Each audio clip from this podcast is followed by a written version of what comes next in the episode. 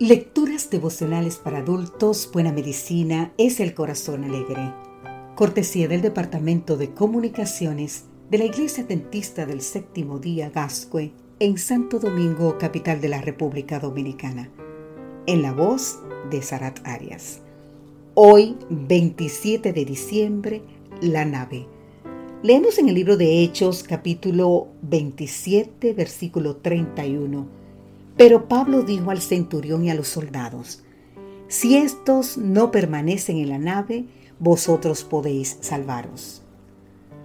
Un viento huracanado dejó a los navegantes completamente desorientados en medio del mar Mediterráneo. Para controlar la situación, arriaron velas, aseguraron el bote salvavidas y arrojaron al agua una gran cantidad de enseres para aligerar la carga.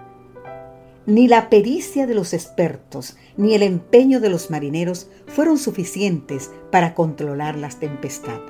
Y finalmente, resignados, quedaron a la deriva.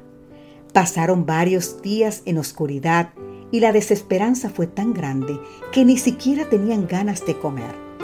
A pesar de ello, el apóstol Pablo exhortó a los tripulantes de la embarcación a confiar en Dios y tener buen ánimo. ¿Cómo se puede tener buen ánimo cuando aparentemente todo va hacia la ruina? Pues esta noche ha estado conmigo el ángel del Dios de quien soy y a quien sirvo.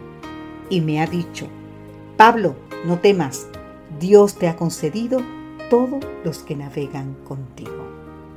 La tormenta seguía igual y el mar seguía embravecido, pero la esperanza en que Dios cumpliría su promesa de salvarlos dio ánimo y fortaleza a los que estaban a punto de naufragar.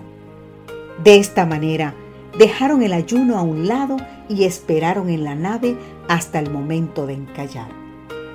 El sentido figurado también nosotros atravesamos distintas tormentas.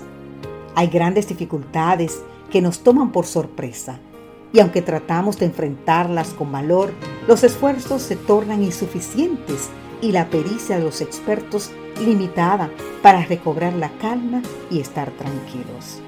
A veces el desánimo agrava la situación y la desesperanza quita el deseo de satisfacer hasta las necesidades mínimas. El sueño se adquiere con dificultad y el alimento pasa a un segundo plano.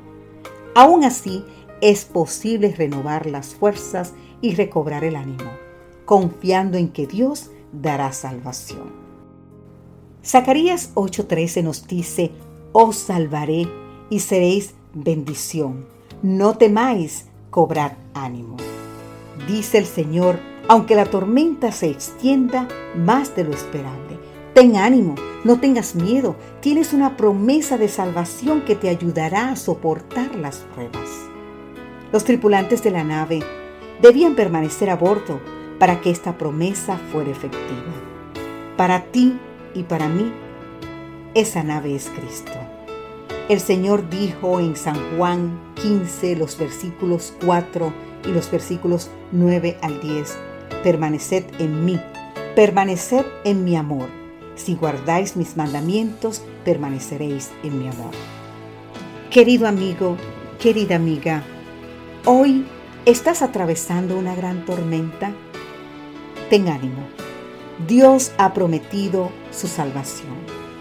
Mientras tanto, permanece en Cristo, guardando sus mandamientos, pues es el modo indicado para permanecer en su honor. Que Dios hoy te bendiga en gran manera. Amén.